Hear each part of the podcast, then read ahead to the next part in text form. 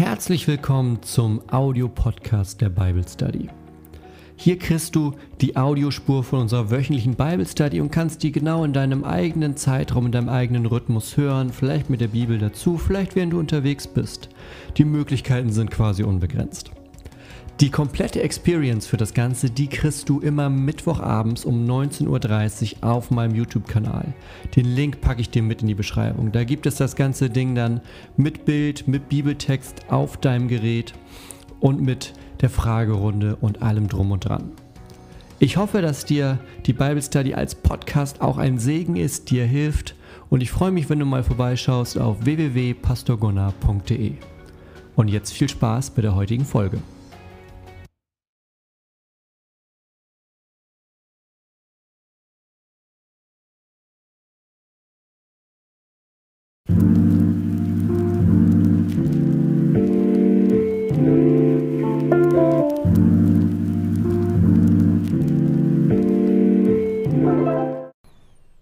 Hallo, einen schönen guten Abend euch.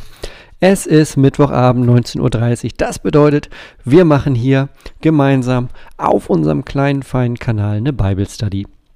Und wir sind mittendrin in dem Galaterbrief. Ein Brief, den Paulus geschrieben hat, wo es um ganz, ganz viele ähm, Themen geht, die vor ja, 2000 Jahren echt ähm, Sprengkraft hatten und wichtig waren und wo Menschen ähm, ja wirklich in ihrem Leben mitgenommen waren. Und wir werden aber merken, und wir merken sie auch immer schon die letzten Male, das ist heute noch genauso. Das ist heute noch, äh, heute noch genauso. Das sind Themen, die uns genauso heute mitnehmen. Und deshalb werden wir da heute auch mal zusammen wieder weitermachen. Wir sind heute beim Ende von Kapitel 3 im Galaterbrief, Verse 21 bis 29. Und wenn du schon häufiger dabei warst, dann weißt du es. Wir werden jetzt eine halbe Stunde in den Text zusammen reingehen. Siehst du auch gleich auf dem Bildschirm. Und danach haben wir Zeit für Fragen. Wenn du Fragen in den Chat schreiben möchtest, schreibe gerne in groß Frage, Doppelpunkt davor. Dann finde ich das nämlich leichter nachher. Das macht es für mich einen kleinen Tick einfacher. Ansonsten viel Spaß und ich freue mich, dass du dabei bist. Es ist genial. Es, es bringt mir wirklich diese Mittwochabende. Ich freue mich. Ich freue mich immer. Und es ist toll, dass du mit dabei bist. Also starten wir mal den Text rein. Ja, starten wir mal den Text rein. So, ich habe hier unser kleines Stück aus dem. Können wir noch ein bisschen dichter ran? Ich gucke gerade mal. Schadet vielleicht nicht. Schadet nicht. So. Guck mal. So. Die Farben hast du oben drüber stehen.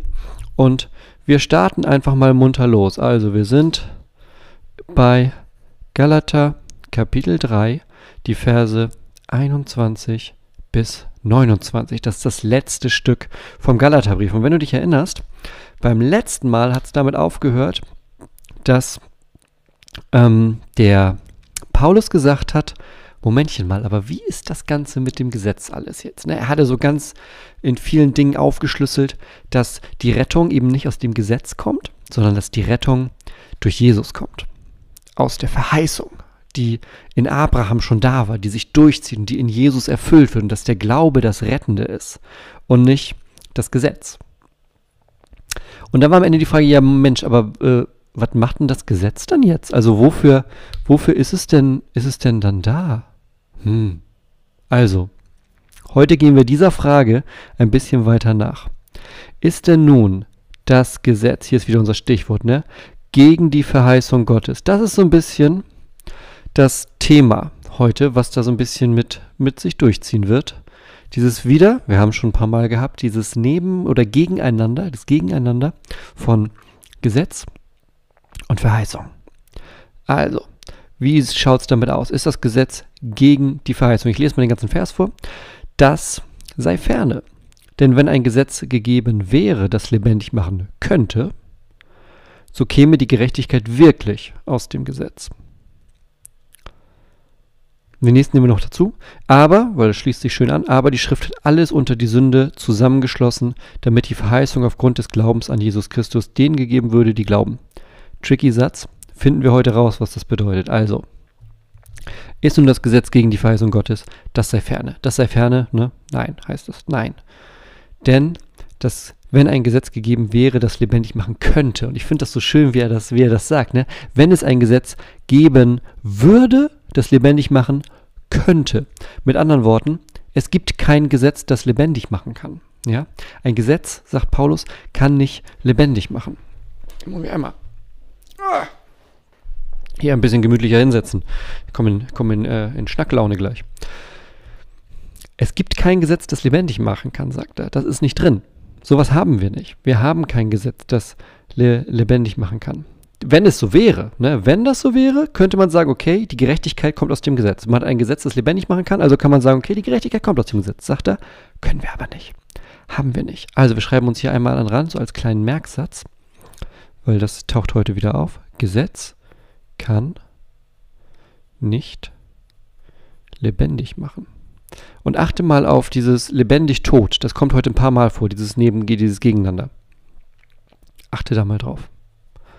Ähm, also, ein Gesetz kann nicht lebendig machen. Ich dachte mir, wir sammeln hier oben mal, weil das heute ganz gut passt. Ne, das ist ja unsere Bibelstelle heute.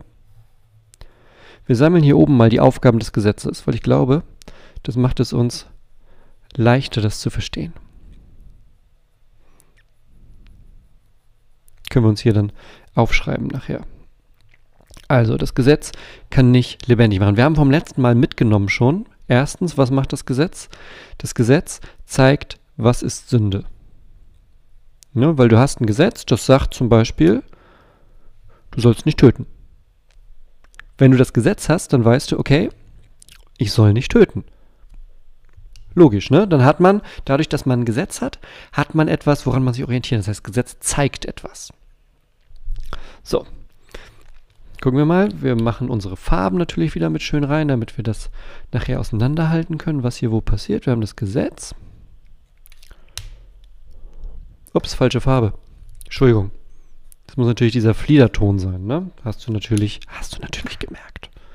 Und wir haben Glaube, Verheißung, alles, was diesen schönen Himmelblauton kriegt. So, und Paulus sagt, ist das Gesetz gegen die Verheißung? Nein, denn wenn es ein Gesetz gegeben hätte, das lebendig machen könnte, dann könnte man sagen, okay, die Gerechtigkeit kommt aus dem Gesetz.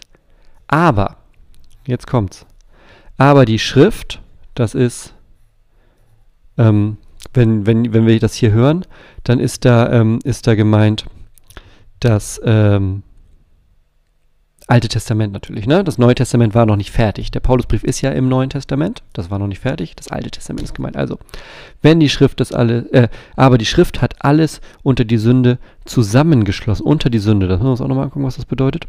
Zusammengeschlossen, damit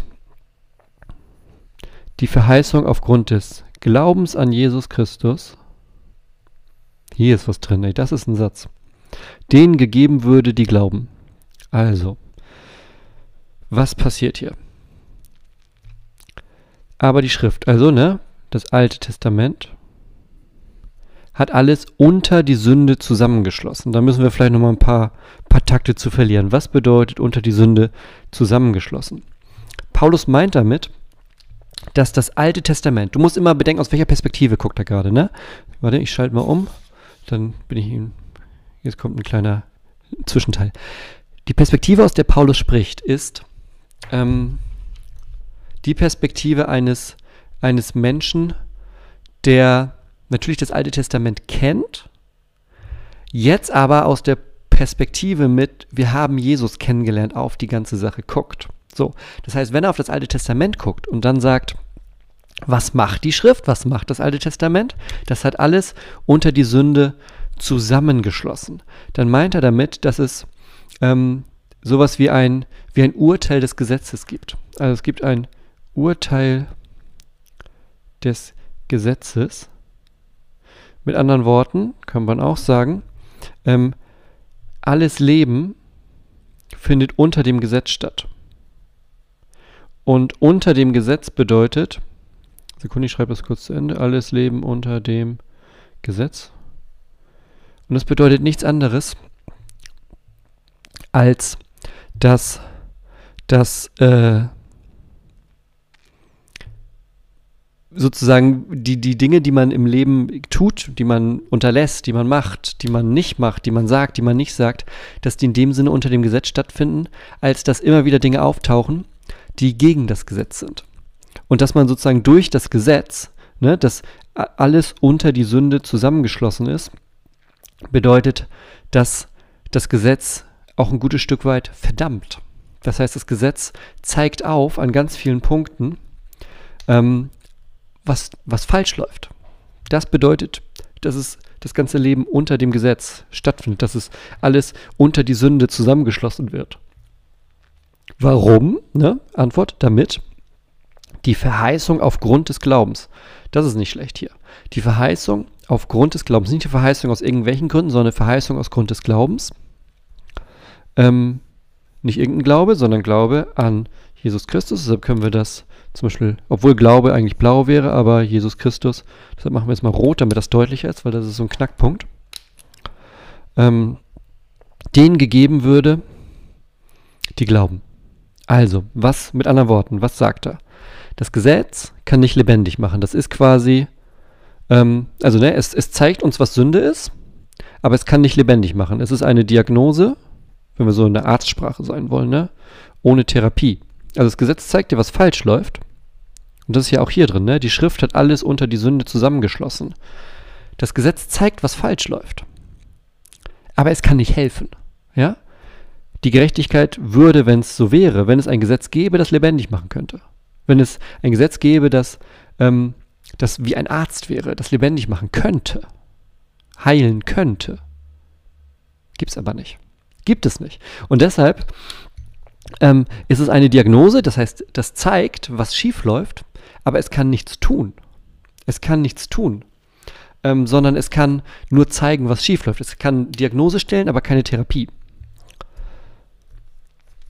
Aber, und das ist ein, ähm, ein zweiter Punkt, es wird nicht nur gezeigt, was ist Sünde, sondern also in einem allgemeinen Sinne, sondern es wird auch die Aufgabe des Gesetzes auch zu zeigen, was ist Sünde in meinem Leben.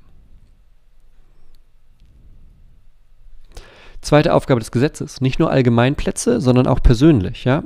Das ist alles darunter zusammengeschlossen. Warum? Damit die Verheißung denen gegeben würde, die glauben. Und jetzt macht er was richtig Cooles. Jetzt macht er eine Aufteilung. Und da habe ich vorhin gemerkt, es macht Sinn, wenn man das so ein bisschen aufzeichnet. Also, bevor, Stichwort 1, bevor aber der Glaube kam, also es gibt sozusagen eine Zeit, bevor der Glaube kommt. Bevor der Glaube kam, wurden wir unter dem Gesetz verwahrt und verschlossen. Ich finde diese, dieses Bild, was dahinter steht, ganz stark. Wurden wir verwahrt und verschlossen auf den Glauben hin. der geoffenbart werden sollte. Bleiben wir erstmal nur bei dem Stück. Also, ich mache mal hier unten. Ne, oben sammeln wir ja Aufgaben des, äh, des Gesetzes. Hier unten machen wir mal. Er sagt ja, ne, bevor der Glaube kam. Und nach hier sagt er hier nochmal nachdem. Da kommen wir nachher hin. Aber erstmal, bevor der Glaube kam. Also in der Mitte steht irgendwie der Glaube, der irgendwann kommt. Schauen wir mal hier hin. So, der Glaube kommt. Und es gibt etwas, was davor passiert. Und es passiert etwas, was danach passiert, offensichtlich.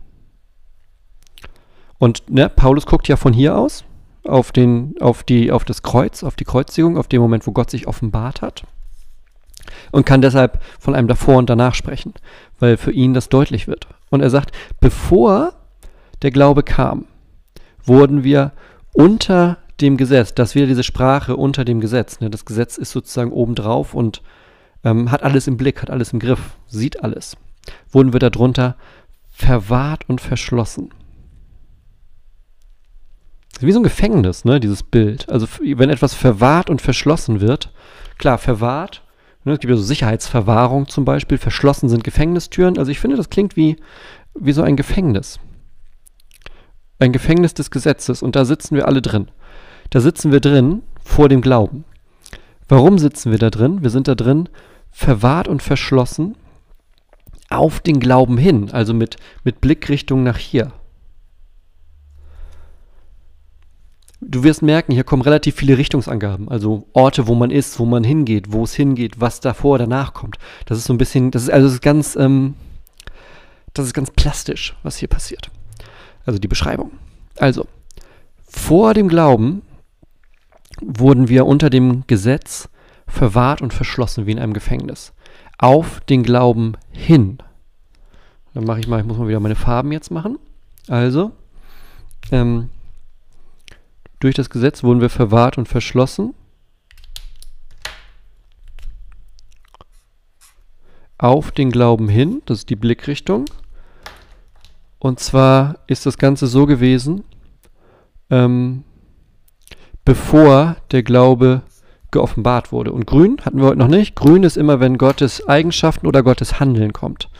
Und das ist in Jesus. So. Wurde das offenbart. Das heißt, wir haben hier das Kreuz und hier das davor. Das bedeutet nicht, dass es vor dem, ähm, vor Jesus keinen Glauben gab. Also Paulus sagt nicht, warte, ich mache mich mal wieder groß, ich will mal ein bisschen mehr hin und her machen jetzt. Ähm, er sagt nicht, dass es im Alten Testament keinen Glauben gibt. Er hat ja zum Beispiel im letzten, in dem Stück, was wir letztes Mal hatten, hat er ja zum Beispiel ganz stark über Abraham geredet und über das Vertrauen, über den Glauben, den Abraham hat. Und wenn es dabei geblieben wäre, sagt er ja, dann hätten wir dieses ganze Problem. Das Gesetz musste ja erst dazukommen, weil ständig die Übertretungen kamen, ja? Weil ständig das Volk aus der Reihe getanzt ist, musste das Gesetz kommen, um das irgendwie einzudämmen, um einen Zaun, um dieses ganze Gebilde zu machen. Das heißt, er sagt nicht, es gab keinen Glauben vor Jesus. Aber das, was hier bei Jesus passiert, das ist ein einmaliges Ereignis, was ähm, auch die ganze Zeit geht es darauf hin. Wir hatten ja beim letzten Mal, dass die Verheißung zwar ähm, Abraham gegeben wurde, aber erfüllt wird sie bei Jesus. Das heißt, eine Verheißung, die auf Jesus hingeht. Das heißt, auch da ist es dieser Moment von, es geht alles auf Jesus hin. Und das ist hier genauso. Auch der Glaube, er kann sagen, natürlich, Abraham hat Gott geglaubt, Abraham hatte Glauben. Aber diese komplette Ausprägung, dass es ganz offenbar wird, was bedeutet das eigentlich? Das erfahren wir in Jesus. Und deshalb kann er hier auch diese Aufteilung machen von, es gibt ein davor und es gibt ein danach. Schauen wir mal, was danach kommt. Also wir hatten jetzt davor, sind wir unter dem Gesetz verwahrt und verschlossen, wie in einem Gefängnis und, und warten eigentlich. Oh, einen Schluck trinken.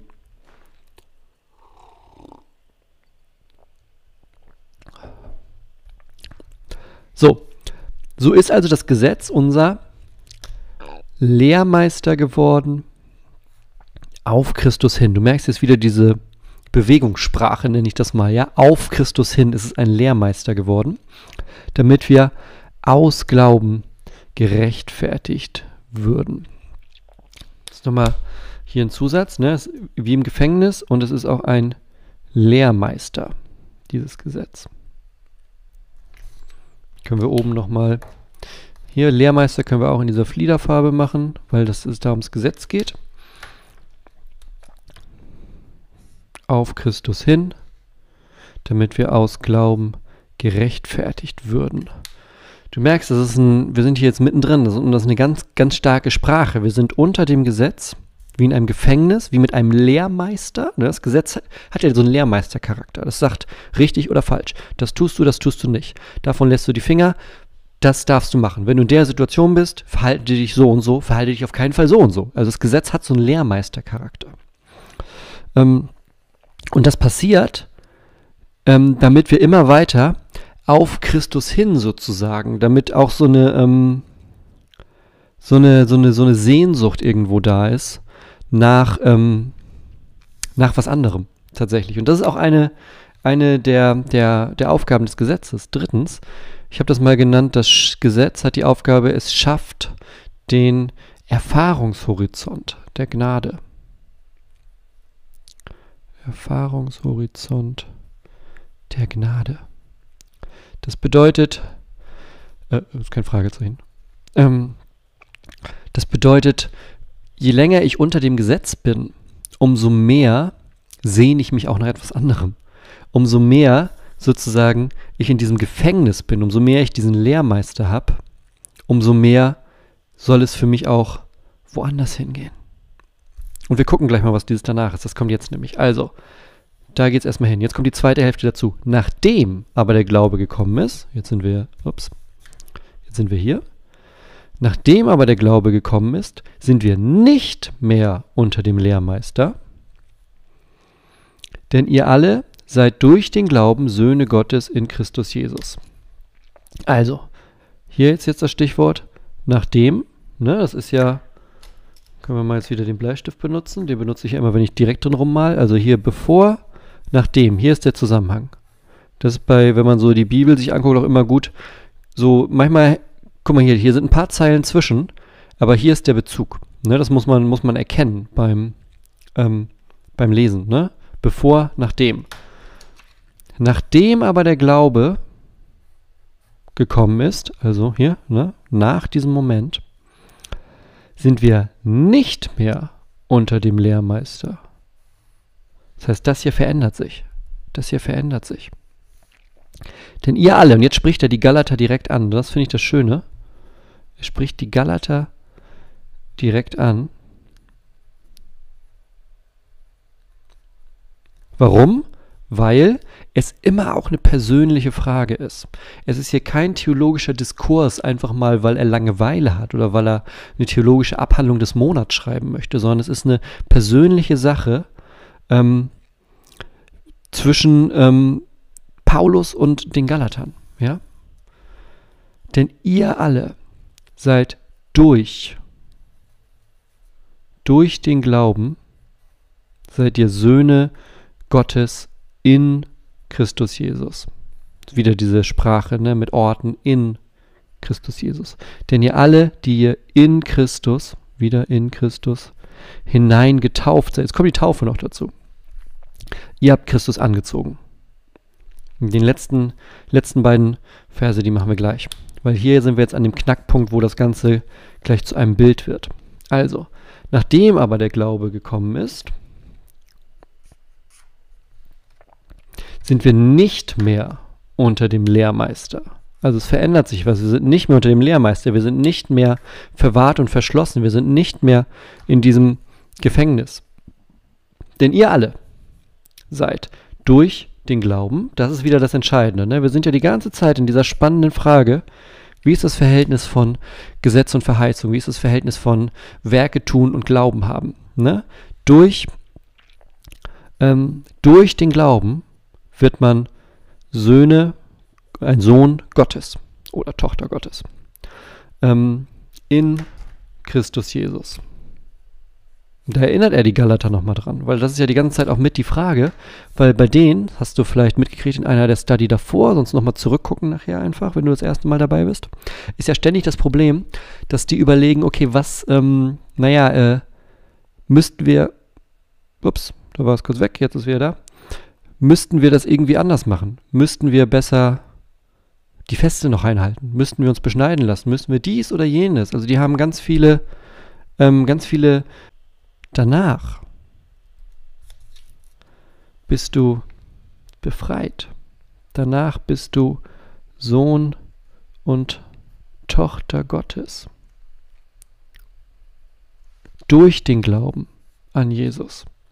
Denn ihr alle, die ihr in Christus hinein getauft seid, ihr habt Christus angezogen.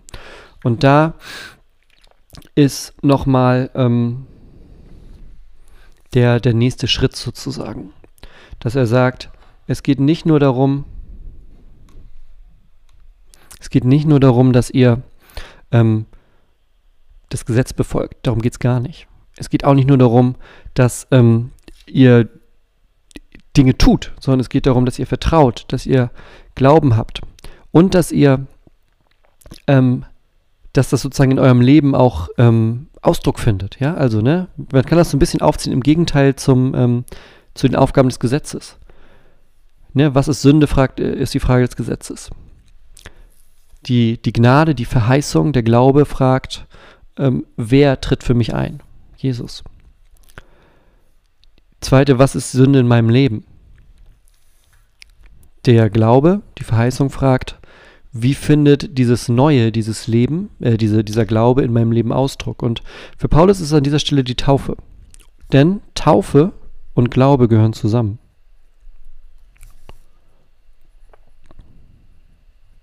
Diese Taufe ist ein Ausdruck, im Idealfall, Ausdruck dessen, was hier passiert. Und dieses Bild ist doppelt. Es ist einmal getauft, hineingetauft, ne? das ist auch wieder, du merkst, das ist ähm, auch eine Bewegung. Und dann, ihr habt Christus angezogen. Das ist auch nochmal ein sozusagen aktiver Part. Das alles davor passiert mit dir. Selbst dieses hineingetauft werden ist ja eine passive Angelegenheit in dem Sinne. Aber dann hier wird es aktiv. Ihr habt Christus angezogen. Also von hier die ganze Zeit ähm, von passiv. Ähm, es, es pass passiv, äh, Jesus handelt, ne, Kreuz und so weiter.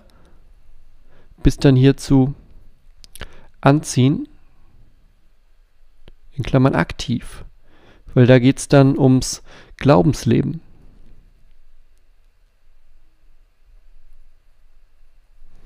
Denn das verändert sich was.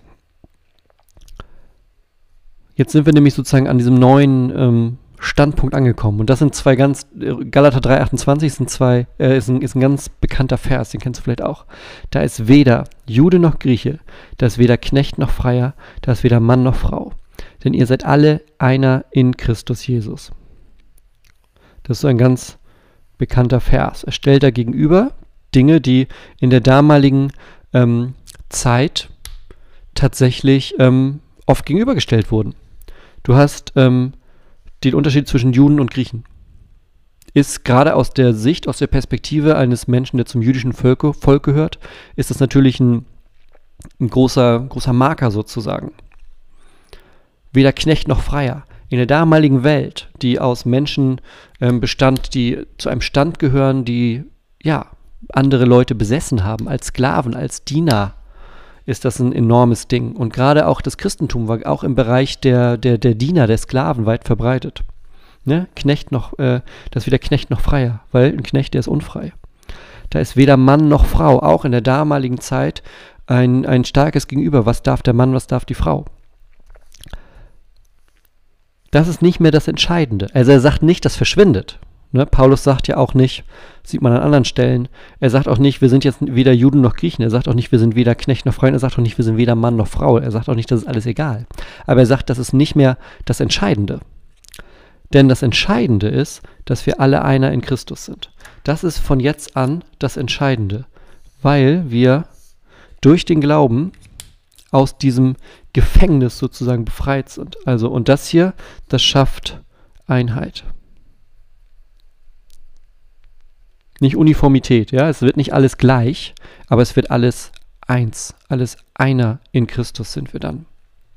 Und dann, wenn ihr aber Christus angehört, zusammenfassend sozusagen, so seid ihr Abrahams Same und nach der Verheißung Erben. Und dieses Abrahams Same, da erinnerst du dich, das war beim letzten Mal, wo wir viel über Abraham gesprochen haben, war das so ein Stichwort, wo es darum ging, dass die Verheißung den, dem Samen Abrahams gehört. Und das zieht sich hier so durch. Wenn man das in, nochmal so in, in ein paar, in einem Bild zusammenfassen möchte, was hier passiert, dann geht es ja darum, was ist die Aufgabe der Sünde, ist sozusagen die, äh, die Aufgabe des Gesetzes.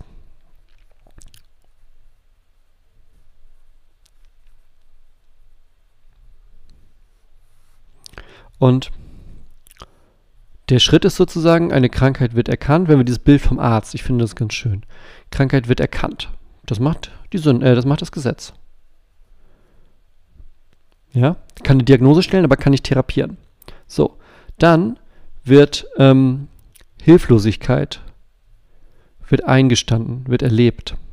Hilflosigkeit wird erlebt. Das ist diese Zeit des, des Gefängnisses, ne? Wo, was wir vorhin hatten, wenn du unter dem Gesetz lebst, vor dem Glauben.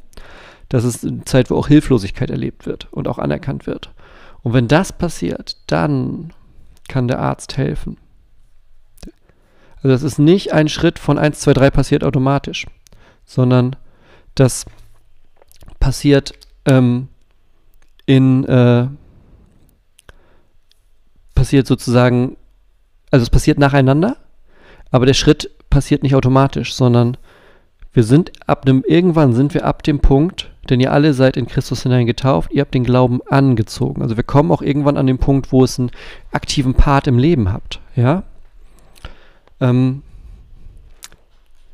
so viel in kurz heute zu, ähm, zu diesen Punkten, die wir, ich mache mal ein bisschen höher, dass man alles sehen kann, die wir heute aus diesem kleinen Stück im Galaterbrief gesehen haben. So, und damit können wir, glaube ich, mal umspringen zu den Fragen. Ich bin mal gespannt, was es da heute so gibt.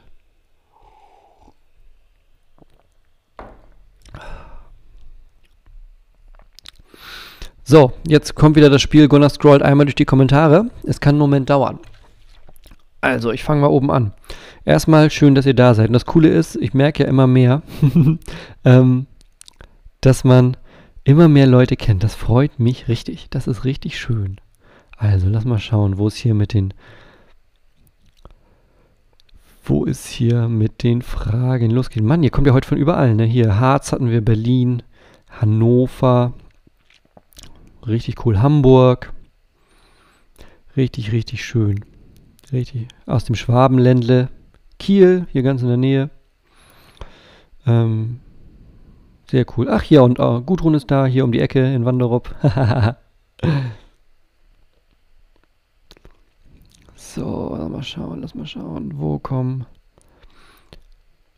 Andreas fragt, geht's dir gut, Gunnar? Ja, es geht mir, es geht mir gut, Andreas. Ganz vielen Dank. so, so, so. Wo geht's los mit den Fragen? Wo geht's los mit den Fragen?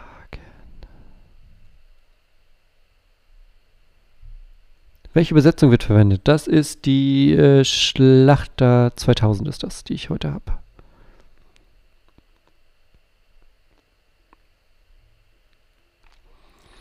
Lena fragt, ist ein bisschen off-topic, aber war die erste Frage, die ich jetzt gefunden habe. Deshalb nehme ich die. Fastest du ab dem 26.02.? Und wenn ja, was? Und ist Fasten auch etwas Traditionelles, wie zum Beispiel freitags kein Fleisch essen oder etwas in der oder etwas, was in der Bibel steht, das gut zu machen ist? Ah, okay, so. Ähm, also erstmal der zweite Teil. Fasten hat natürlich einerseits Tradition, ne? so wie in der Adventszeit, in der Zeit vor Ostern, die ja auch Fastenzeiten sind.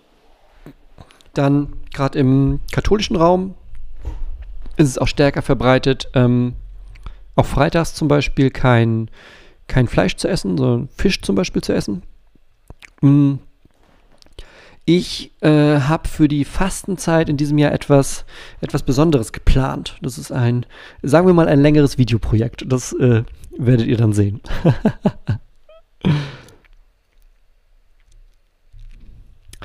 Baba fragt, machst du eine Videorezension der neuen Basisbibel, am 21.01. erscheint? Ja, da bin ich gerade dabei. Ähm, da arbeite ich gerade dran und da wird am äh, 21. dann oder am 20. also auf jeden Fall irgendwie um die Zeit rum, wird ein Video kommen zu der neuen Basisbibel. Für alle, die das nicht mehr gekriegt haben, die Basisbibel ist eine Bibelübersetzung, äh, auf die ich mich schon lange, lange tatsächlich auch gefreut habe, die ich jetzt seit, ich glaube, einem Monat habe ich die. Am 21. kommt die ähm, kommt die raus für den Rest der Welt. Und ich habe ein Rezensionsexemplar bekommen, ähm, Anfang, ja, Anfang, Mitte Dezember. Ähm, weil jetzt gibt es die endlich äh, in komplett. Also das bisher gab es immer nur das Neue Testament und manche Teile aus dem Alten Testament. Jetzt gibt es erstmals die komplette Bibel in dieser Übersetzung. Und da kommt ein Video zu.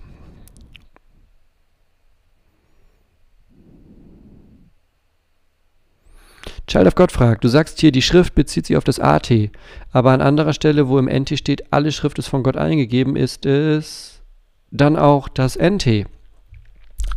Ähm, ist die typische, warte, ich schlag das mal auf. Das ist 2. Timotheus 3, 17, 16. Lass mich mal schauen. Äh, so. 3,16, ich hatte recht. Ähm, warte mal, ich schalte mal um.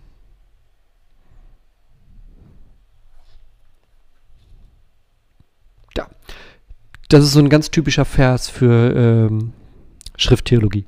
Also hier, ne? 2. Timotheus ist das. Kapitel 3. Denn die ganze Schrift ist von Gott eingegeben und nützlich zur Lehre, zur Überführung, zur Besserung und zur Unterweisung in der Gerechtigkeit, damit der Mensch Gottes vollkommen und zu jedem guten Werk befähigt sei. Und nun ist die Frage, aber ist, ist damit auch nur das AT gemeint oder alles? Ähm, zu dem Zeitpunkt, als das geschrieben wurde, gab es das Neue Testament nicht. Ne, der zweite Timotheusbrief wurde natürlich geschrieben in einer Zeit, also der wäre ja nicht im Neuen Testament drin, wenn es den schon, also du verstehst, das funktioniert ja nicht. Du kannst ja den Brief nicht schreiben, während der schon Teil des Neuen Testaments ist. So. Ähm, das ganz große Gebäude, was dahinter steht, nennt sich Inspirationstheologie. Ähm, dieses Wort, was ist von Gott eingegeben, das ist ähm, im Griechischen ist da das Wort von Geist mit drin. Ähm, also ähm, Theopneustos steht da, glaube ich, im Griechischen oder eine Form davon, also von Gott geatmet, von Gott eingehaucht. Im, äh, im Lateinischen wird das dann äh, mit dem Wort übersetzt, was inspirieren bedeutet oder was wir, und deshalb heißt das Ganze auch Inspirationslehre. So, so. Zwei Schritte weiter. Ähm, in der theologischen Lehre ist es dann natürlich so, dass damit alles gemeint ist. Denn wenn der Geist Gottes das Alte Testament den Leuten eingegeben hat, dann hat er denen auch das Neue eingegeben. So. Zeitlich ist es zu diesem Zeitpunkt natürlich noch nicht so, weil nach dem zweiten Timotheusbrief auch noch Sachen, äh, andere Sachen entstanden sind. Zum Beispiel die Offenbarung. So. Die, ähm, die war da noch nicht fertig. Die kam später dazu. Theologisch würde man natürlich sagen, okay, aber die ist genauso.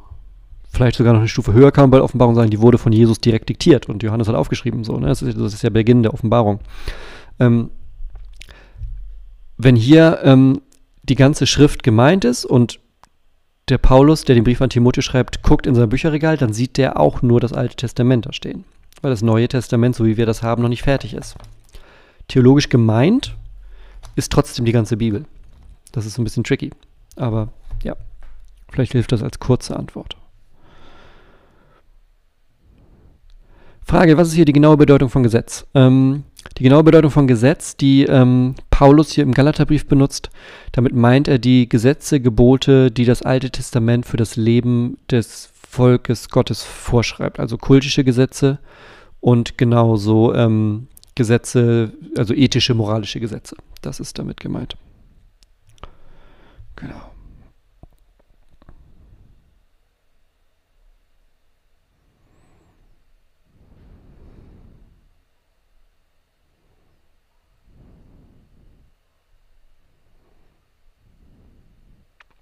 Ali Reza fragt, da viele Muslime ähm, in Debatten immer erwähnen, warum nur vier Apostel Evangelien ausmachen, beziehungsweise warum nur vier geschrieben haben und nicht alle zwölf. Nur ungefähr erklären, den Rest checke ich allein. Ähm, das waren ja nicht mal alles Apostel. Also Lukas zum Beispiel war kein, war kein ähm, Apostel. Ähm, es naja, also ich, ich, ich kenne die Argumentation nicht ganz, weil die erschließt sich mir nicht. Also warum soll es besser sein, wenn es zwölf schreiben, als wenn es ähm, vier schreiben? Also es ist halt so. also das ist halt die Antwort. Es ist halt so. Vielleicht konnten auch nicht alle schreiben. Vielleicht ähm, so, weißt du? Wir haben es halt viermal und jedes der vier Evangelien hat so einen besonderen, also die erzählen alle die gleiche Geschichte mit besonderen Akzenten, mit besonderen Aspekten, so, ne? Wenn du zum Beispiel bei Markus eher die menschliche Seite Jesu hast, die stärker betont ist, ne? Das ist nicht rein menschlich, aber die stärker betont, will ich sagen. Hast du zum Beispiel bei Johannes eine stärkere Betonung auf der, auf der göttlichen Seite, auch auf dem, ähm, was vor der Inkarnation passiert, ne? Am Anfang war das Wort und das Wort war bei Gott und Gott war das Wort, ist ja der Beginn vom Johannesevangelium. Das heißt, die haben sozusagen vier Perspektiven auf das gleiche Ereignis. Ähm, aber das tut der Wahrheit keinen Abbruch dass es nicht zwölf sind. Also an anderer Stelle ähm, redet Jesus da oder redet die Bibel davon, dass Jesus 70 Jüngerinnen und Jünger ausschickt auf so Missionsreise quasi. Kann man sagen, okay, warum haben nicht alle 70 was aufgeschrieben? Wäre das nicht noch besser? Ja, vielleicht, keine Ahnung, ist nur aber nicht so.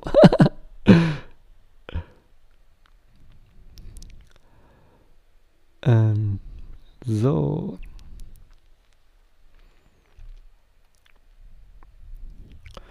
Ich bin heute das erste Mal dabei. Wieso hast du den Galaterbrief ausgewählt? Ähm, ich habe die ganzen Male davor, also ich, wir machen das ja schon ein bisschen länger hier, musst mal auf dem Kanal gucken, ähm, habe ich immer so einfach irgendwelche Themen genommen oder mal zwei, drei Mal nacheinander ein Thema oder so, sowas wie Vater Unser in drei Teilen. Aber ich hatte mal Lust, ein ganzes, ähm, ein ganzes Stück, ein ganzes Buch der Bibel komplett zu machen. Das wird jetzt irgendwie so 16 Mal dauern, Hälfte haben wir jetzt geschafft. Ähm, und ich habe den Galaterbrief genommen, weil der gerade so für mich als auch lutherischer Theologe ähm, wichtig ist, weil man nennt ihn auch manchmal so den kleinen Römerbrief. Also da ist die ganze Rechtfertigungstheologie auch mit drin. Ähm, aber der ist nicht so lang wie der Römerbrief. Also wenn wir den ganzen Römerbrief hier machen, dann sitzen wir in zwei Jahren hier noch. Deshalb dachte ich, fangen wir mal mit dem Galaterbrief an. Und der war gerade tats äh, war auch gerade für Luther in der Zeit der reformatorischen Entdeckung, in der Zeit, wo er sich da neu mit auseinandergesetzt hat, war der ganz entscheidend. Also ganz viele der, der, der wichtigen Entdeckungen der Reformation sind mit dem Galaterbrief passiert. Genau.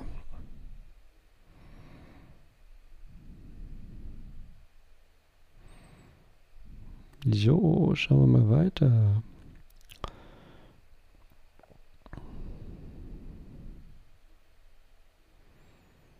Schauen wir mal weiter.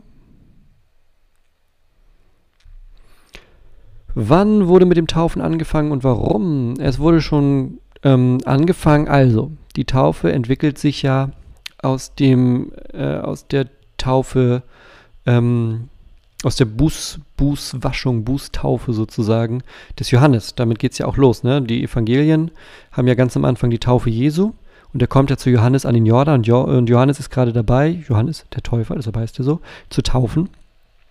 Und das war eigentlich eine rituelle Waschung. Er ruft die Leute zur Umkehr auf und sagt, kehrt um, lasst euch von euren Sünden reinwaschen. Ne? Und dann kommen die, tun Buße, also ähm, beichten quasi und werden untergetaucht. Und das hat tatsächlich diesen Waschungscharakter noch ganz stark. Und ähm, für das Christentum ist es so, dass es, dass die Taufe dann ähm, durch Jesus quasi nochmal eingesetzt wird, kann man so sagen. Zum Beispiel im, im Missionsbefehl, also Matthäus 28, ähm, sagt er, das sind die letzten drei Verse im, äh, im Matthäus-Evangelium, wo Jesus sagt, mir ist gegeben alle Macht im Himmel und auf Erden, darum geht hin, macht zu Jüngern alle Völker tauft sie auf den Namen des Vaters, Sohnes und des Heiligen Geistes und lehrt sie zu halten alles, was ich euch befohlen habe. Und siehe, ich bin bei euch alle Tage bis ans Ende der Welt. Das ist das Ende vom Matthäus-Evangelium. Und ähm, das ist sozusagen dann nochmal die Neuauflage, wenn du so willst. Und deshalb machen wir als Christen das. Wenn du mehr noch sozusagen das Kapitel zur Tauftheologie im Neuen Testament ist eigentlich Römer 6 ganz stark. Also in Römer 6 hast du ganz viel dieses, diese bildhafte Sprache auch von Taufe bedeutet mit Christus begraben werden und mit ihm wieder auferstehen. Weil das ist das im Endeffekt. Also es geht in der christlichen Taufe, ist es nicht so stark der Fokus auf ähm, Sünde abwaschen. Das ist auch mit drin, ja. Auch, also dieser Bußcharakter, der ist auch mit drin. Aber der stärkere Charakter liegt darauf, dass es dadurch, dass Jesus es als Sakrament eingesetzt hat, ähm, dass äh, das ein, ein Moment ist sozusagen von, von göttlichem Wirken und göttlichem Wort. Ganz kurz so ein bisschen lutherische Sakramententheologie. So.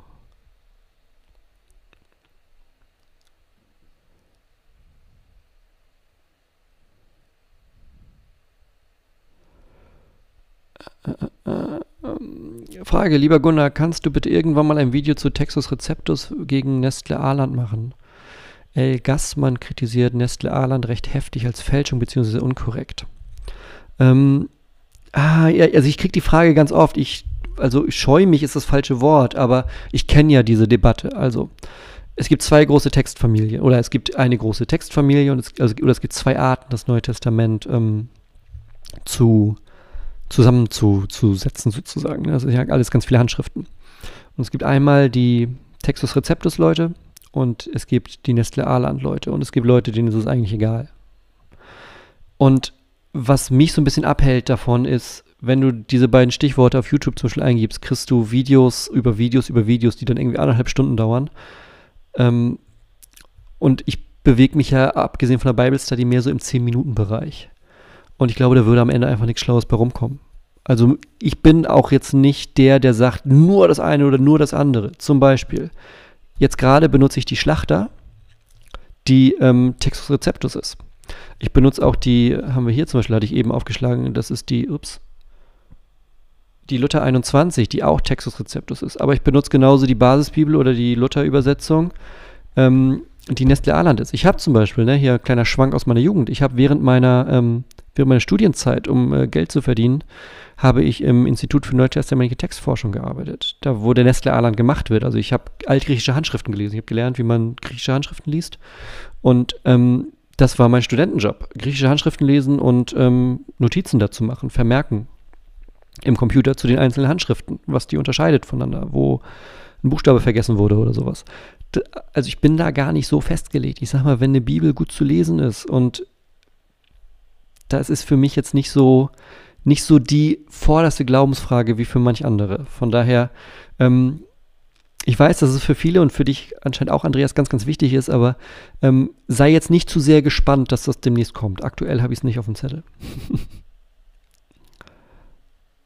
Anders zum Beispiel das Video über jüdische Gesetze. Das kommt noch, Frank. Das kommt noch.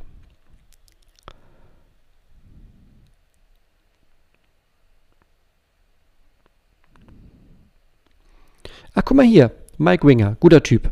Der hat ein gutes Video dazu. Ähm, schau dir das an. Mike Winger, der macht wirklich, ähm, der macht halt hauptberuflich YouTube inzwischen. Ähm, ist ein Theologe aus Amerika. Wenn du Englisch kannst, dann ist das ein toller Kanal zum Beispiel.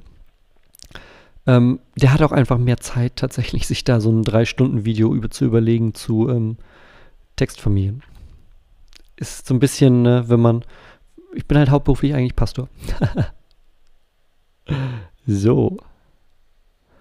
Also, lass mal weiter schauen.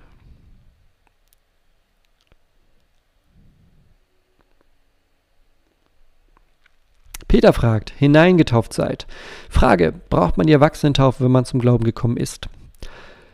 Ähm, kommst du im Erwachsenenalter zur Taufe oder nicht? Also ich weiß, diese äh, Taufe, also die Situation, in der wir uns hier bewegen, als Paulus rumläuft, ähm, die Leute, die er trifft, ähm, ist sind im Normalfall Erwachsene, die dann getauft werden.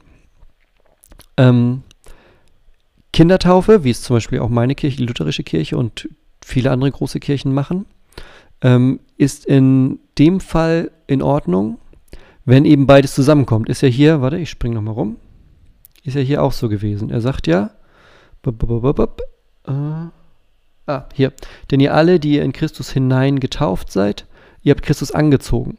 Also hineingetauft seid, passiv, angezogen, aktiv. Das muss zusammenkommen. Und das ist in der Kindertaufe genauso. Also es ist auch ein Missverständnis von Kindertaufe, wenn man denkt, naja, man tauft halt, also die halten halt irgendwie ein Kind unter Wasser und gut ist. Nee, das ist nicht Kindertaufe.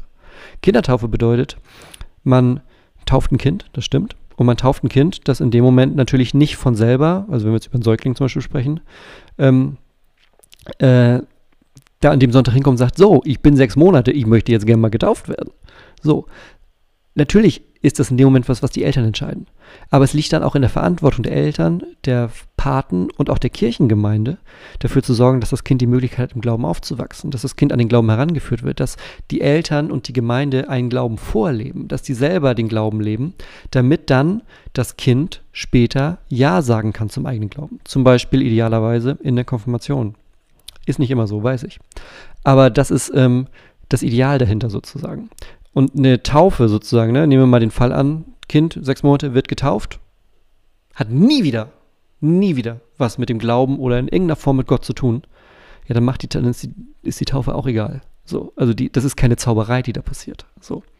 Ähm, die Taufe und auch die Kindertaufe ist für mich, und so verstehe ich es auch im, im Rahmen meiner Kirche, ist es sowas wie ein, ähm, ein Vorgreifen Gottes. Also ein, ein, ähm, ein, ein Vorschuss, ein Vorschuss Gottes sozusagen und er wartet auf die Antwort.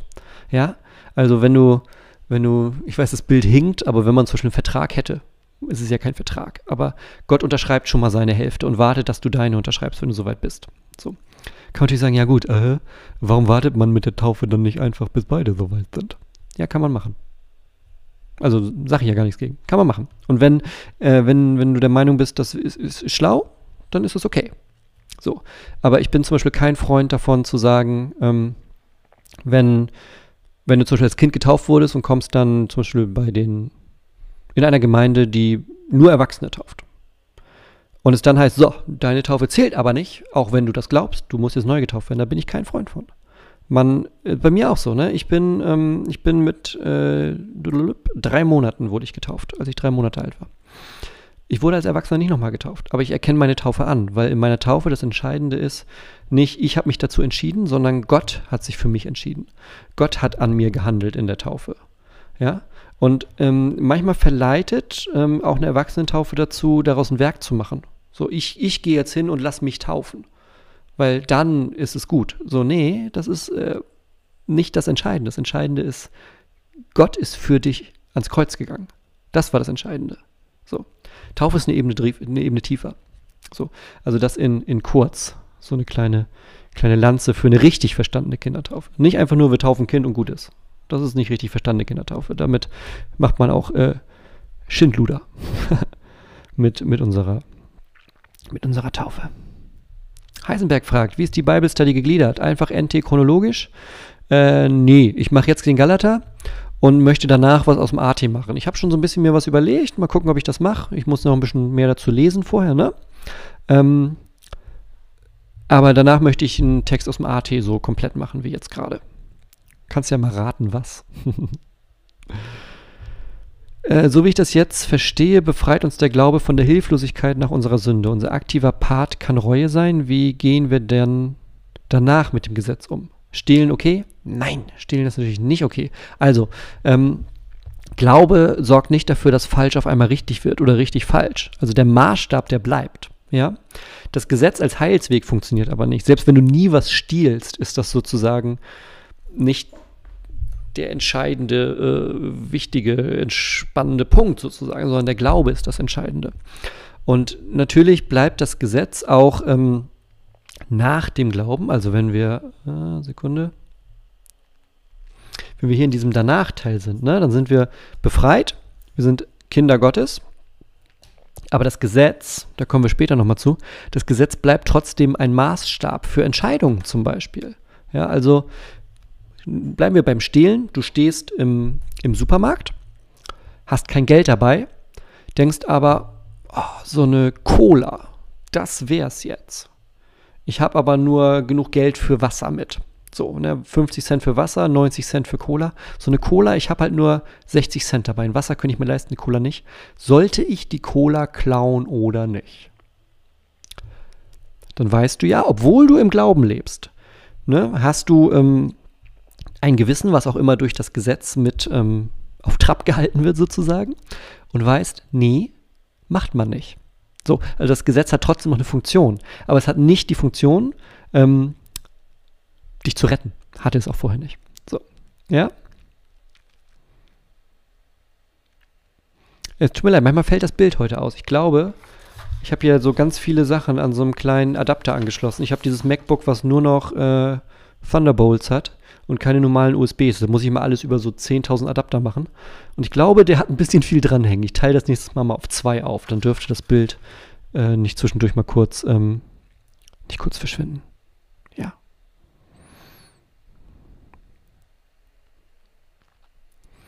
So.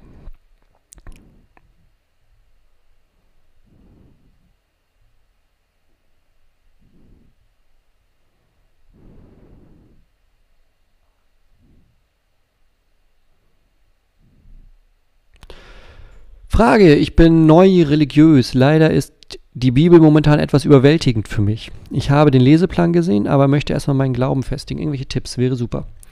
Ähm, ich glaube, damit bist du. Ich habe ja zwei Lesepläne auf meiner. Oder drei mit diesem, aber der Grand Horner, der ist ein bisschen krass vielleicht. Ich habe diesen 30-Tage-Leseplan. Nimm den mal, weil Glauben festigen passiert tatsächlich ähm, durchs Bibellesen, durch Gebet, durch dieses alles zusammen. Also ich würde ich würde dir sagen, versuch nicht den Glauben zu festigen und die Bibel außen vor zu lassen. Das ist kein schlauer Weg. Ähm, also nimm doch diesen 30-Tage-Plan, das sind die 60 bekanntesten Texte, sag ich mal, aus dem AT und NT, jeden Tag zwei Stück. Kann man dann eben an 30 Tagen machen, kannst auch schneller lesen, wie du willst, aber guck den nochmal an und lies die einfach mal. Und da hast du alles drin, ne? Adam, Eva, Arche, Noah, Abraham, Mose, König David und so die wichtigen Dinge von Jesus und aus den Briefen und sowas. Schau dir das mal an. Und das ist mein Tipp. Ja, tatsächlich äh, Glaube festigen durch Bibel lesen. Frage, was hältst du von dem Buch Leben mit Vision von Rick Warren? Ich habe das hier irgendwo stehen. Da hinten ist ein Bücherregal. Ähm, habe ich vor Ewigkeiten mal gelesen. Fand ich, glaube ich, gar nicht schlecht. Fand ich, glaube ich, nicht schlecht.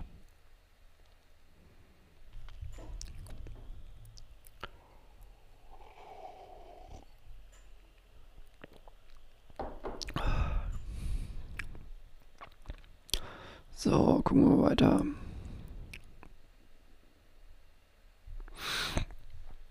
Ähm, du hast gerade erwähnt, dass du Lutherer Theologe bist, also Luth lutherischer Theologe bist.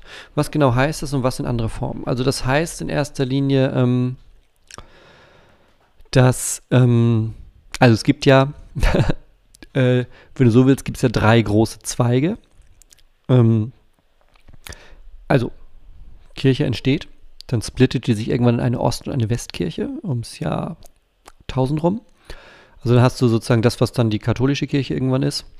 Und auf der anderen Seite hast du die östlichen Kirchen, also griechisch, byzantinisch, ähm, diese ganzen orthodoxen Kirchen, die es auch heute noch gibt.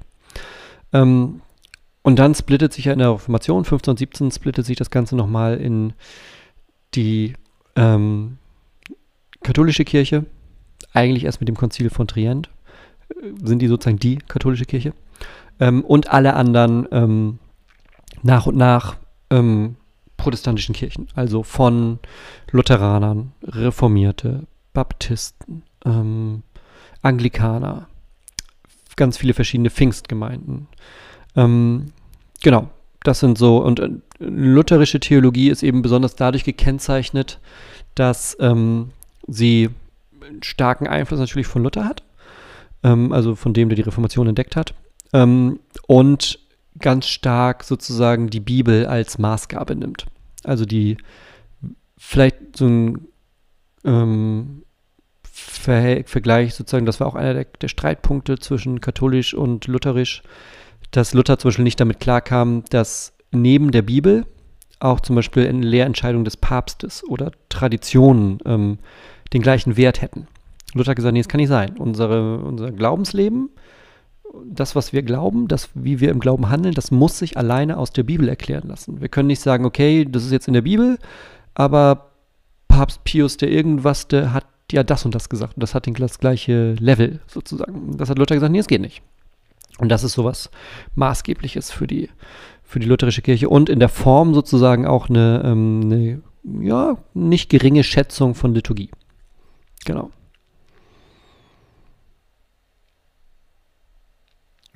Isabel fragt, äh, wie stehst du dazu, wenn als Säugling getauft zu werden? Ist das bereits das getauft werden?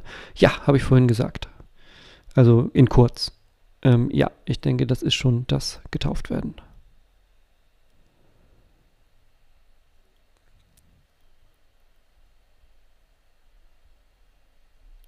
Frage. Bleiben wir die nächsten Male bei der Schlachterbibel. Ich würde mir die Seite genauso ausdrucken. Ich habe keine einspaltige Bibel. Ja. Ähm, ich mache jetzt den Rest, dann ist es auch leichter. Ich habe, glaube ich, auch nur einmal eine andere benutzt. Ich mache den Rest ähm, immer so, ich drucke es ja auch aus, immer nur vom Bible-Server nehme ich den Text. Wir nehmen die Schlachter 2000. Genau.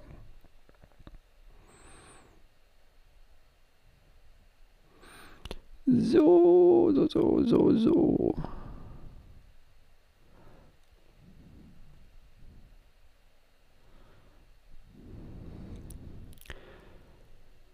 So.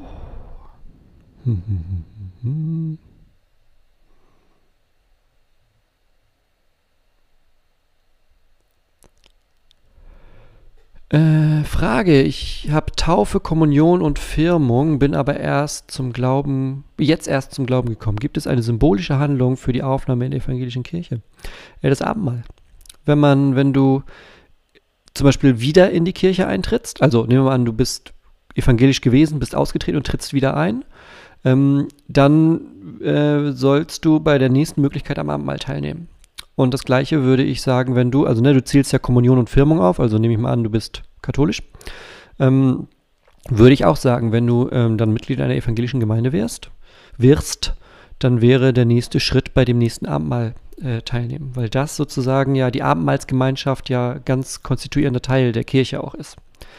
Genau. Also das wäre, würde man, würde man sagen. Und das ist ja mehr als eine symbolische Handlung sozusagen. Kann, es gibt aber dann auch verschiedene Dinge sozusagen. Es kann auch zum Beispiel sein, dass dann im Gottesdienst gesagt wird, hey, die äh, Rollies Island ist jetzt Mitglied in unserer Gemeinde. Wir freuen uns, schön, dass du da bist. Wir beten für dich. Zum Beispiel. Könnte man auch machen. Genau. So.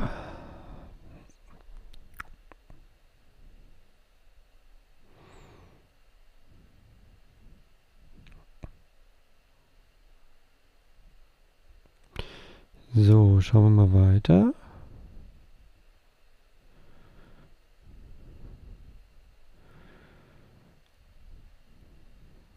Schauen wir mal weiter, schauen wir mal weiter. Ich glaube. Ah, hier ist noch eine Frage. Frage. Ähm, Nochmal zum Galaterbrief. Was genau meint Christus angezogen? Ähm, das ist, also das ist ja eine ganz symbolische Sprache. Ne? Es geht nicht darum, einen Menschen anzuziehen. Also man zieht ja nicht einen anderen Menschen an, so, sondern Christus anziehen bedeutet sowas wie, ähm, dass man ähm, Teil davon wird. Ja, dass wenn, wenn du getauft bist und Christus anziehst, dann meint das, dass du, ne, ist die, oder die, das ist ja sozusagen parallel mit in ihn hineingetauft sein. Dann sind wir einer in Christus, also dieses Innen, in, in ihm, in, in Christus sein. Ne? Der Stand der Christen ist in Christus, als das, wo, wo wir leben. Das ist sozusagen ein anderes Bild dafür. Gibt auch Spekulationen, ob damit vielleicht gemeint ist ein besonderes Taufgewand, was nach der Taufe angezogen wurde, symbolisch sozusagen ein weißes Gewand vielleicht oder sowas. Ähm, genau. So, äh, Melanie fragt, warum verhärtet Gott Herzen, zum Beispiel den Pharao? Damit, äh, genau, Pharao, das ist bei Mose. Ähm, äh, wenn zum Beispiel, ne, Mose kommt immer wieder zum Pharao und sagt, hey, lass doch mein Volk ziehen und die ersten paar Male sagt ähm, der Pharao, ja, okay. Überlegt es sich dann immer wieder anders und das ist mit den Plagen. Ne? Dann kommt Plage um Plage um Plage. Ähm, und da ist es dann so, dass äh, beim letzten Mal es dann heißt, dass Gott das Herz des Pharaos verhärtet und dann kommt diese Szene mit, ähm, verfolgt ihn mit den Wagen, Meer wird geteilt, die Pharao, Pharao und seine Leute fahren mit dem Wagen ins Meer, Wasser schlägt zusammen, alle ertrinken. So, jetzt die Frage, warum verhärtet Gott das Herz des Pharaos? Also warum hat der Pharao nicht die Möglichkeit umzukehren? Und ich glaube, das ist in dem Moment ein Bild, also ich meine nicht, dass es nicht passiert, das ist passiert, aber das ist ein, ein, äh, ein Beispiel dafür, dass Gottes Gnade da ist, dass Gottes Gnade aber auch ähm, logischerweise irgendwann ein Ende hat. Nicht im Sinne von, bei dir ist die Gnade irgendwann vorbei. Aber es kommt natürlich irgendwann der Tag, wo es mit dieser Welt vorbei ist. So, oder spätestens, wenn du stirbst, ist die Frage, wie ist das Verhältnis zwischen dir und Gott? Ähm, und ich glaube, diese, dieses verhärtete Herz des Pharaos ist ein Zeichen für uns, einerseits für die Geduld Gottes, ja, neun von zehn Plagen lang ähm, ist okay. Und bei der zehnten ist es dann so, dass, ähm, dass Gott den Pharao dann auch ins Verderben rennen lässt. Ich glaube, das ist ähm, würde ich an dieser Stelle in ganz kurz dazu sagen. Wandor fragt, Gunnar, wie siehst du die Fehler in der Bibel? Jungfrau gegen junge Frau. Ähm, Ewigkeit versus, äh, das Wort kenne ich nicht. Ähm, also dieses junge Frau, Jungfrau, das ist tatsächlich so, ich habe es tatsächlich auch schon mal von einem Theologieprofessor gewusst. Ich dachte, ey, sind wir jetzt hier irgendwie Kinderstunde-Quiz? Also das, ich finde das ziemlich billig tatsächlich. Also was damit gemeint ist, ist, ähm, dass in, äh, im Lukas-Evangelium und im Matthäus-Evangelium heißt es ja, das sind ja die beiden, die Weihnachtsgeschichte sozusagen haben. Maria ist eine Jungfrau, wird schwanger werden. Und dann wird ein Verweis gemacht auf, ähm, äh, auf Jesaja, wo die Prophezeiung ist, wo drin steht, eine junge Frau wird schwanger werden, ein Kind gebären. Und dann sagen Leute, die es dann gerne besser wissen, und sagen, hö, hö, hö, gucke mal, da steht ja aber junge Frau. Jungfrau ist ja Quatsch der, der Lukas wusste ja nur nicht, was da auf Hebräisch steht. Ich denke so, Leute, jetzt mal ehrlich. Also erstmal hängt es bei Lukas nicht an dem Wort, sondern rundherum wird erklärt, die beiden sind nicht verheiratet. Ähm, in Klammern, das bedeutet, die hatten keinen Sex. Ähm, Maria ist, sie ist auch eine junge Frau. Maria ist ungefähr 14, als die Weihnachtsgeschichte passiert. Ähm, und genauso umgekehrt, das Wort, das ähm, Jesaja benutzt, wie heißt denn das? Alma? Oh, ich bin mir gerade nicht sicher. Ähm, kann ich aber nochmal nachschauen. Ähm, bedeutet nicht Jungfrau, aber es bedeutet junge Frau in Klammern in einem Alter, wo die auch keine Kinder kriegt. Ja, also das ist nicht so wie heute, wo du auf RTL 2 irgendwie Teenie-Mütter siehst. Also zur damaligen Zeit warst du verheiratet, dann wurden Kinder gezeugt. Oder du warst nicht verheiratet, dann wurden auch keine Kinder gezeugt. in Klammern, dann warst du Jungfrau. So, das war jetzt, also das war relativ, ähm, eine relativ einfache Welt, will ich mal auf dem Bereich sagen. So. Ähm, das heißt, ja klar, bei Jesaja steht junge Frau, aber jeder, der das zur damaligen Zeit gelesen hat, wusste, okay, junge Frau bedeutet, mit einmal kurz weiterdenken auch, na gut, ist schon ziemlich komisch, dass die schwanger wird. Weil das gehört normalerweise nicht dazu. Und genauso ähm, ist es ja offensichtlich, dass auch Lukas davon ausgeht, wenn da junge Frau steht, bedeutet das, die kriegt eigentlich keine Kinder. Deshalb sagt er ja rundherum, ne? Schwanger vom Heiligen Geist, sagt er ja auch. Die sind nicht verheiratet, sagt er. Also das kommt ja alles rundherum. Also nur zu sagen, guck mal, da steht junge Frau und Lukas denkt, das heißt Jungfrau, ist billig. Also damit meine ich nicht dich, Wandor, du stellst ja einfach nur die Frage, aber wenn dieses Argument kommt, also das ist nun wirklich unterste Schublade. Das ist nun wirklich unterste Schublade. Was du aber mit Ewigkeit äh, meinst, weiß ich leider nicht. Das Wort kenne ich nicht.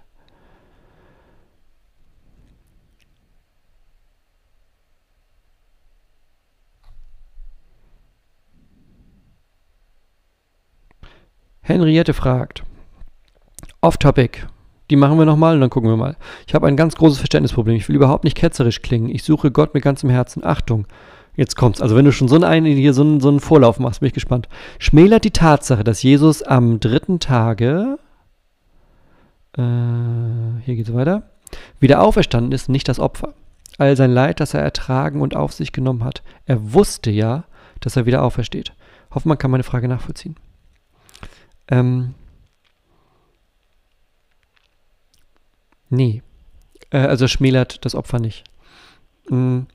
Was in dem Moment passiert, als Christus am Kreuz stirbt, ist nicht einfach nur ein normaler Tod, sondern in dem Moment entleert sich ähm, die ganze Schuld, die ganze Sünde, der ganze Schmerz, die ganze Strafe Gottes. Also es ist nicht, also wenn du oder ich morgen gekreuzigt werden, das wäre ein schmerzhafter, schlimmer, niemandem zu wünschender Tod. Aber es wäre nicht so wie der Tod von Jesus weil in dem Moment noch mehr passiert ist. Also es ist auf, den, auf dem, sozusagen im Blick der Leute, die es gesehen haben, wurde da jemand gekreuzigt. Aber das kannten die. Das ist viel passiert zur damaligen Zeit. Also die wissen, das tut weh, das dauert lange, das hat auch mit Folter vorher zu tun. Was aber dazu noch passiert, was sozusagen in der nicht sichtbaren Welt passiert, ist, dass ähm, der ganze Zorn für die Sünde über ihm ausgegossen wird. Es gibt im Alten Testament in den Propheten gerade so die Rede von dem, von dem Becher, der sich ähm, mit Gottes Zorn über die Sünde anfüllt. Und sozusagen den trinkt Jesus in dem Moment. Das heißt, da passiert mehr als einfach nur sterben. Und dass er am dritten Tage aufersteht, schmälert das nicht, sondern steigert das sogar nur noch, finde ich. Weil das sozusagen der Stempel ist. Man könnte ja auch sagen, okay, der ist am dritten Tag, also der ist, der ist tot. Ja gut, war halt nichts, jetzt ist er tot. Nee, nee, der ist tot und am dritten Tag steht er von den Toten wieder auf. Das ist wie so der Stempel Gottes, den, also Gott setzt seinen Stempel drauf und sagt, das, was der gesagt hat, als er mit euch unterwegs war, das stimmt. Hör mal auf den, der sagt kluge Dinge, ja? Also wenn der, wenn der dir erzählt, wer Gott ist und wie du deine Beziehung mit Gott, wie das funktioniert, solltest du auf den hören, der ist gerade von den Toten wiedergekommen, weil Gott ihn auferweckt hat. Also ich würde sagen, ähm, vielleicht hilft dir das. Das schmälert es nicht. Ich finde, das macht es nur noch stärker und größer. So.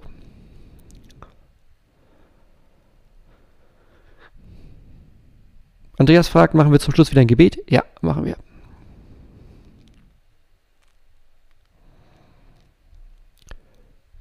Äh, Gibt Sonntag einen Online-Gottesdienst von dir? Ja, wir haben uns als Gemeinde, wir haben uns jetzt entschieden, dass wir den Januar durch Online-Gottesdienste auf jeden Fall machen. Also die nächsten drei Sonntage gibt es Gottesdienste auf jeden Fall und wir entscheiden dann mal, wie es im Februar weitergeht. Aber die nächsten drei Sonntage gibt es auf jeden Fall. Ja.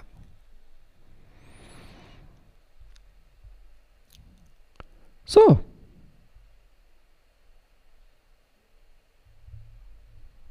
Ich würde mal sagen,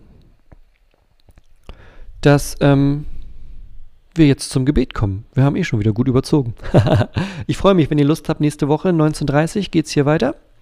Ähm, und dann lass uns doch jetzt nochmal ein kleines Gebet sprechen.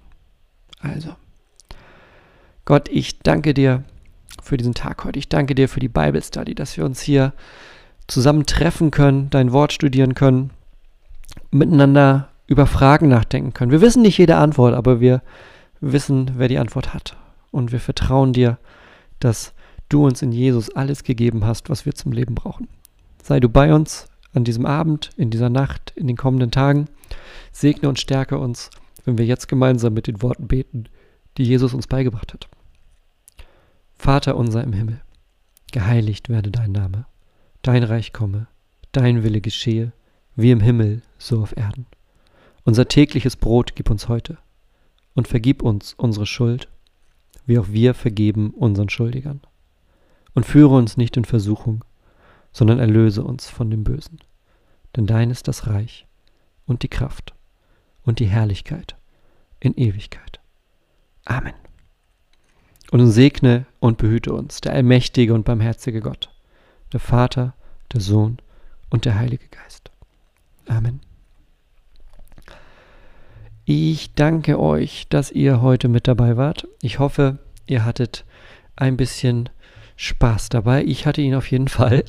Und ich freue mich auf nächste Woche, wenn wir uns hier wiedersehen auf diesem Kanal 19.30 zur Bible Study. Ansonsten am Sonntag um 10 Uhr gibt es wieder einen Gottesdienst. Freue mich, wenn der eine oder andere von euch auch da reinschaut. Ladet gerne Freunde ein. Ich finde, gerade jetzt die Zeit, weißt du, ähm, ich glaube, es war noch nie so einfach, Leute zu einem Gottesdienst einzuladen. Vielleicht hast du eine Familiengruppe auf dem Handy oder, oder, oder. Ähm, es ist so, so äh, einfach. Nimm den Link, teile ihn und sag, hey, guck mal, was ich gefunden habe, vielleicht ist es was für dich. Easy. Lass uns das nutzen. Lass uns ähm, das machen. Ähm, und zum Beispiel, wenn du Lust hast und sagst, hey, die machen hier ganz coole Sachen, lad die Leute dazu ein. Du kannst so ein kleiner Moment auf dem Glaubensweg von jemand anders sein. Also, gerne, wenn du es noch nicht getan hast, ich freue mich, wenn du den Kanal abonnierst, das Video teilst, das hilft diesem Kanal immer. Und dann sehen wir uns beim nächsten Mal. Also, passt auf euch auf. Schön, dass es euch gibt. Ciao, ciao.